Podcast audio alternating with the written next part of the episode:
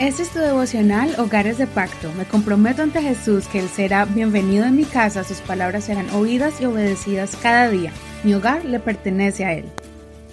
Agosto 23. Cuídense para que no pierdan la recompensa. Segunda de Juan, capítulo 1, verso 1 al 13. Versión Reina Valera actualizada 2015.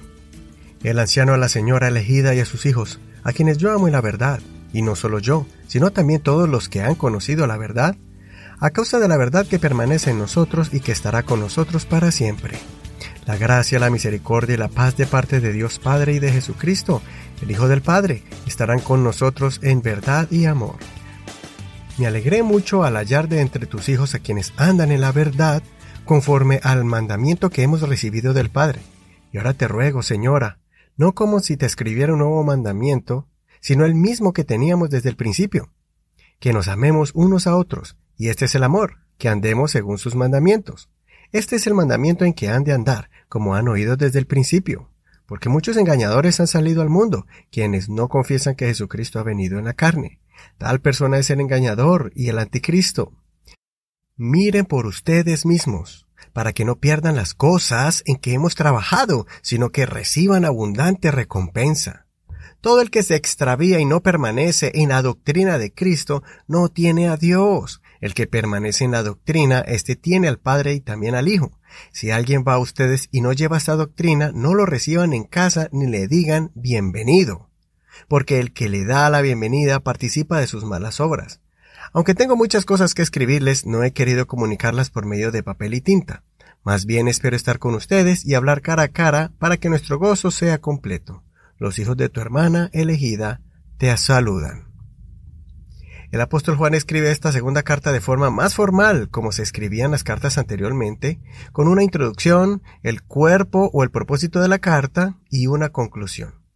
Esta breve carta fue escrita con el propósito de todo apóstol, el de animar a los creyentes y darles palabras de advertencia sobre aquellos falsos maestros que estaban en la iglesia para confundir y desanimar a los creyentes y sacarlos de la verdad. El apóstol primeramente admira a los creyentes de esta iglesia, y al parecer había una líder principal que el apóstol ha llamado señora. Algunos teólogos opinan que la señora es una referencia a la iglesia, y los hijos son una referencia a los creyentes. Ya sea una analogía a la iglesia o una persona real, esta es una carta llena de enseñanzas para afirmar la fe de los cristianos.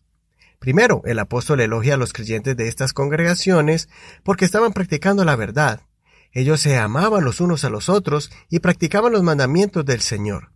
De esa manera el amor de Dios abundaba en estas congregaciones.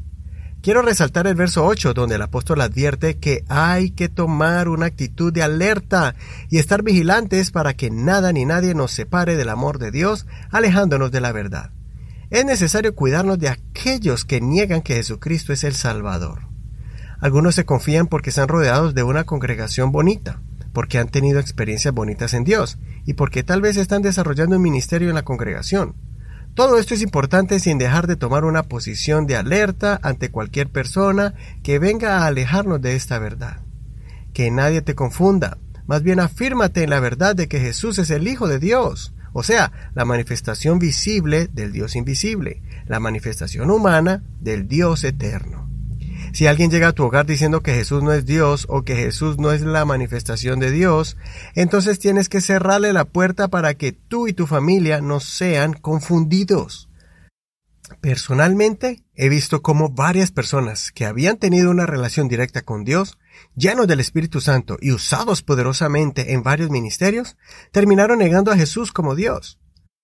Todo porque comenzaron a escuchar ciertas doctrinas de hombres que sutilmente confundieron a estos cristianos y llegaron a menospreciar las escrituras y el Espíritu Santo, negando la eficacia del poder de Dios cuando antes lo disfrutaban y, lo anunciaban por todas partes. Espero que esta carta te haya animado a afirmarte en la revelación del conocimiento de Dios y a que seas proactivo en el cuidado del tesoro eterno que Dios nos ha concedido, la vida eterna. Considera, ¿Estoy firme en el conocimiento de Dios o necesito aprender más de la Biblia para que nadie me confunda? Soy tu amigo y hermano Eduardo Rodríguez. Que el Señor Jesús escuche tu oración. Mañana seguimos con la tercera carta del apóstol Juan.